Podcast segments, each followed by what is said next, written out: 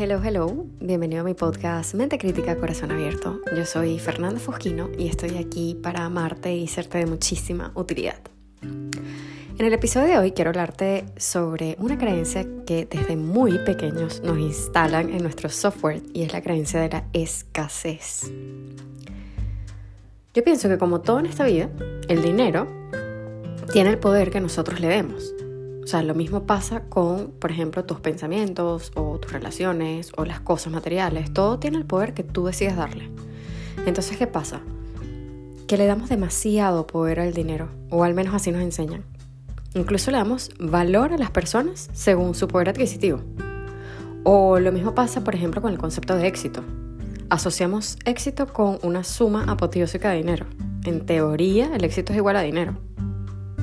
Evidentemente para mí no es así. Pero, si lo pensamos mejor, el dinero no es nada en sí mismo, es solo como un instrumento. El problema es cómo lo definimos y cómo nos relacionamos con él. Entonces, sabes que yo amo resignificar las palabras. Entonces, ¿por qué no resignificar el concepto de dinero? Donde el dinero deje de ser la meta y pase a ser el medio. Por ejemplo, nuestra relación con el dinero podría ser una práctica espiritual, donde el dinero se use para servir, o un medio para despertar nuestras conciencias, cuestionándonos cosas como ¿dónde pongo mi dinero? Yo, por ejemplo, eran cosas que hace unos años no me preguntaba y hoy en día siempre, antes de pagar algo, digo, ¿a dónde se va a transformar mi dinero? ¿En qué se va a transformar mi dinero? Por ejemplo, mm, si tienes tus ahorros en un banco que financia la, la industria del armamento, indirectamente tú también estás financiando esa industria. O qué tipo de marcas de ropa o de cosmética usas, maltratan a los animales, porque entonces tú también los estás maltratando. Nos enseñan que todo es escaso. Fíjate cómo, por ejemplo, siempre estamos diciendo, no tengo suficiente tiempo, no tengo suficiente dinero, no tengo suficientes amigos, no tengo suficiente ropa, viajes, terminando incluso por evidentemente no ser suficiente ni siquiera nosotros mismos. Entonces nos vemos eh, completamente limitados diciendo cosas absurdas como es que no estoy lo suficientemente preparada para ese proyecto, es que no estoy lo suficientemente sanada para esa relación, es que no sé suficiente. Es increíble. Y con el dinero pasa lo mismo. La creencia es que se acaba, se acaba, se acaba, se acaba. Entonces, evidentemente nos relacionamos con el dinero desde el miedo. Y el resultado, evidentemente, ya lo sabes. Se te acaba. Y da igual cuánto dinero tengas en la cuenta. O sea, la creencia de la escasez está en el rico que se relaciona con el dinero desde el querer más y en el pobre que se relaciona con el dinero sintiendo que siempre se le va a acabar. En ninguno de los dos es suficiente. O sea, no, da igual la cantidad que tengan. La cultura del dinero nos maneja desde un mindset de miedo y escasez, pero realmente es una mentira. Y pienso que es importante hacer esta información consciente. La suficiencia es abundancia. Y no tiene nada que ver con dinero, sino con un nivel de conciencia, como la forma en la que vibras y sientes cuando usas el dinero. Y con esto no, mi invitación evidentemente no es a que nos conformemos para nada, es agradecer lo que tenemos y con eso ser y hacer desde el fluir y sin ego, que para mí es lo más importante. Sabiendo eso, que el dinero es simplemente un medio, que siempre fluye hacia ti, no se acaba, salvo vibres en carencia. Por ejemplo, una excelente pregunta es, ¿qué sientes cuando vas a pagar algo? Y obsérvate. ¿Por qué crees que sientes miedo?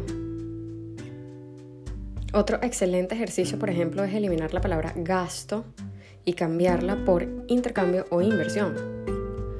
Porque cuando tú pagas algo, ese dinero no se fue, se transformó en otra cosa. Por ejemplo, se transformó en esa comida familiar, en un taller, en una experiencia. Pero tú sigues siendo abundante, nada te empobrece realmente. Y con esto no te digo que no haya pobreza en el mundo, obviamente que la hay, pero para mí, desde mi punto de vista, es producto de esta inmensa falta de conciencia, de este sueño donde como creemos que todo se acaba, todo se acaba, todo se acaba, lo queremos todo para nosotros y por ende la riqueza está mal distribuida. Con esto tampoco quiero decir que ser rico es malo, o sea, esto no es un discurso populista, para nada, porque soy cero de ese estilo. Más bien, amo la riqueza y me parece que ser rico es algo maravilloso y ojalá todos pudiéramos serlo, siempre y cuando sea desde un nivel de conciencia de abundancia y no de escasez. Hay un libro que me encantó y que me inspiró demasiado para hacer este podcast, que se llama The Soul of Money de Lynn Twist.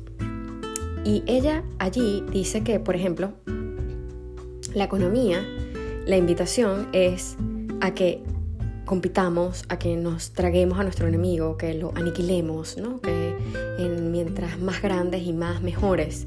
En cambio, realmente el planeta Tierra nos grita todo lo contrario, o sea, más bien nos grita como únanse, cooperen, o sea, hagan equipo y vuélvanse uno, porque hay para todos. Y el mejor ejemplo de eso es la naturaleza. La naturaleza, yo nunca he visto un pájaro que se muera de hambre. O sea, no, porque no sucede así. Otra cosa que menciona la, escritora que me encantó es el concepto de eh, caridad y solidaridad, ¿no? Cómo vincularlos y cómo la caridad puede tener una parte súper oscura, que es ese momento cuando, por ejemplo, vemos que una empresa es súper solidaria, pero realmente no lo es, porque es una solidaridad disfrazada de interés propio, por ejemplo, como para evadir impuestos.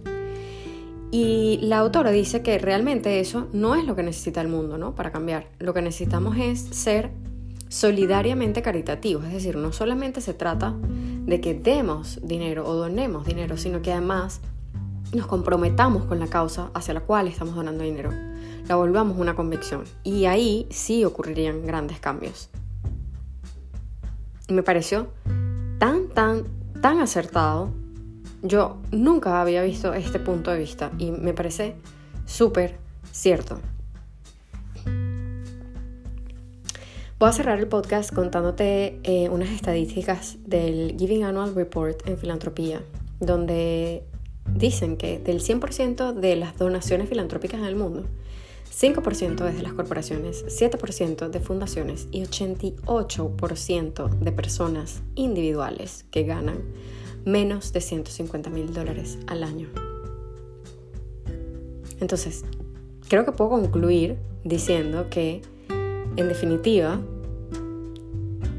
no es cuánto dinero tienes lo que te define ni lo que determina tu valía, sino la forma en la que usas ese dinero. Espero haberte hecho cuestionar ciertas cosas, espero haber sembrado en ti la semilla del cambio.